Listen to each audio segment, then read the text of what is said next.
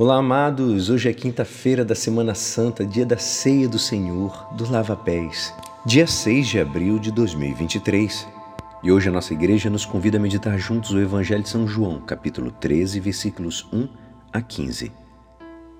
Era antes da festa da Páscoa, Jesus sabia que tinha chegado a sua hora de passar deste mundo para o Pai.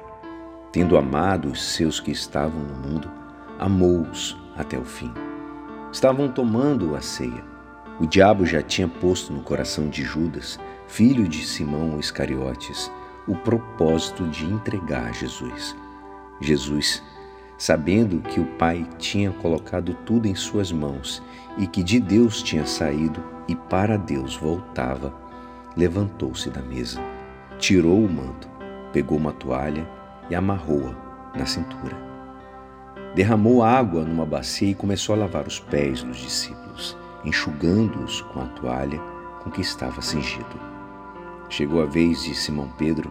Pedro disse: Senhor, tu me lavas os pés?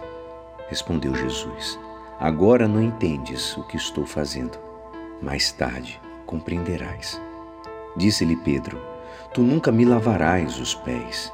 Mas Jesus respondeu: Se eu não te lavar, não terás parte comigo. Simão Pedro disse: Senhor, então lava não somente os meus pés, mas também as mãos e a cabeça. Jesus respondeu: Quem já se banhou não precisa lavar senão os pés, porque já está todo limpo. Também vós estáis limpos, mas não todos. Jesus sabia quem o iria entregar, por isso disse: Nem todos estáis limpos. Depois de ter lavado os pés dos discípulos, Jesus vestiu o manto, sentou-se de novo e disse aos discípulos: Compreendeis o que eu acabo de fazer? Vós me chamais de Mestre e Senhor, e dizeis bem, pois eu sou. Portanto, se eu, o Senhor e Mestre, vos lavei os pés, também vós deveis lavar os pés uns dos outros. Dei-vos o exemplo para que façais a mesma coisa que eu fiz. Esta é a palavra da salvação. Amados, hoje lembramos aquela primeira quinta-feira santa da história, da qual Jesus se reúne com os seus discípulos para celebrar a Páscoa. Então, inaugurou a nova Páscoa da nova aliança, na que se oferece em sacrifício pela salvação de todos. Na Santa Ceia, ao mesmo tempo em que a Eucaristia Cristo institui o sacerdócio ministerial. Mediante este, poderá se perpetuar o sacramento da Eucaristia. O prefácio da missa crismal revela-nos o sentido. Ele diz: Ele escolhe alguns para fazê-los partícipes do seu ministério santo, para que renovem o sacrifício da redenção, alimentem ao teu povo com a tua palavra e o reconfortem com os teus sacramentos. E aquela mesma quinta-feira, amado, Jesus nos dá o mandamento do amor: Amai-vos uns aos outros como eu vos amei. Antes, o amor fundamentava-se na recompensa esperada em troca ou no cumprimento de uma norma imposta. Agora, o amor cristão fundamenta-se em Cristo.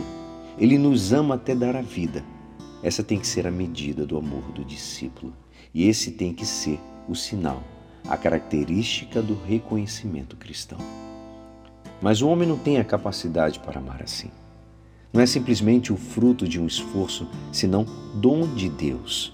Afortunadamente, ele é amor e, ao mesmo tempo, fonte de amor que se nos dá no pão eucarístico. Finalmente, hoje, contemplamos o lavatório dos pés, o lava-pés na atitude de servo Jesus, lava os pés dos apóstolos e lhes recomenda que o façam uns com os outros. Há algo mais que uma lição de humildade nesse gesto do Mestre. É como uma antecipação, como um símbolo da paixão, da, humil da humilhação total que sofrerá para salvar todos os homens. O teólogo romano Guardini diz que a atitude do pequeno que se inclina ante o grande ainda não é humildade, é simplesmente verdade. O grande que se humilha ante o pequeno é o verdadeiro humilde. E é assim, esperançoso que esta palavra poderá te ajudar no dia de hoje que me despeço. Meu nome é Alisson Castro e até amanhã. Amém.